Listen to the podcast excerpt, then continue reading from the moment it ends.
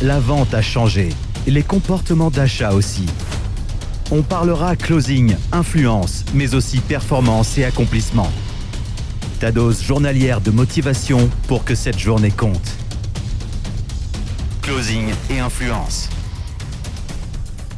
Et bonjour à tous, c'est Angelo. Aujourd'hui, c'est le podcast numéro 2. Et je voulais faire ce podcast aujourd'hui parce que euh, je voulais parler de qu'est-ce que c'est la performance. Qu'est-ce que ça veut dire la performance? Comment on sait qu'on est performant? La vie est un cycle. Il y a des saisons. S'il y a des saisons, c'est ce n'est pas pour rien. OK?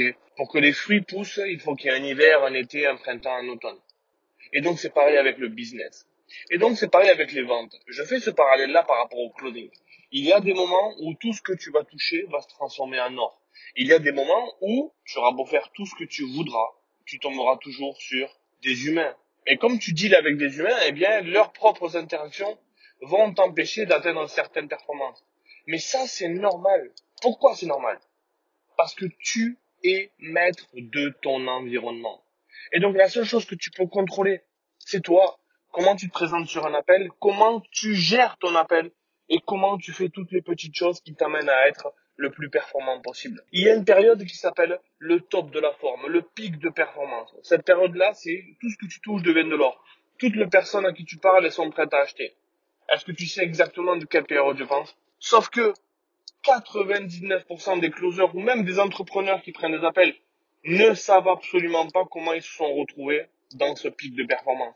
Et donc, comme ils ne savent pas comment ils se sont retrouvés dans ce pic de performance, il est beaucoup plus dur pour eux de répéter les processus qui les ont amenés à ce pic de performance. Pourquoi je te dis ça aujourd'hui? Parce que ce que je veux que tu comprennes, c'est que moi, et je suis en train de le vivre en ce moment, tout ce que je touche, c'est de l'or. Parce que je veux maximiser cette période-là, je laisse des traces comme le petit poussé pour savoir comment j'ai fait pour arriver à ce niveau-là. Parfois, quand je suis down, eh bien, je me laisse des traces pour me dire, hey, Angelo, tu as déjà été down, mais n'oublie pas ce que tu as fait pour te remettre bien. Instantanément, j'arrive à me recalibrer moi-même. J'arrive à recalibrer tout ce que je suis, ma façon de penser, pour me remettre dans cet état de grâce.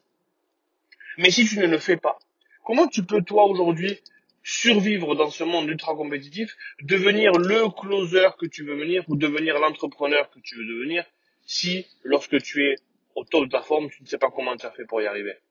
Et donc c'est pareil, c'est une question que je dis toujours à mes clients. Ok Angelo, j'ai eu un bon appel mais je n'ai pas closé. Ok, est-ce que tu peux nommer trois choses qui font que tu n'as pas closé? Et est-ce que, ou alors quand tu as closé, est-ce que tu peux nommer trois choses que tu as fait dans cet appel qui font que tu as closé?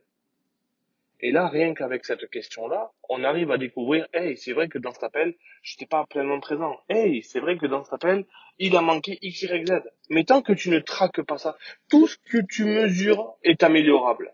Tout ce que tu ne mesures pas ne l'est pas. Tout simplement. Et donc, je voulais te faire ce podcast ce matin pour te dire qu'aujourd'hui, tu vas avoir une journée extraordinaire. Comment je le sais?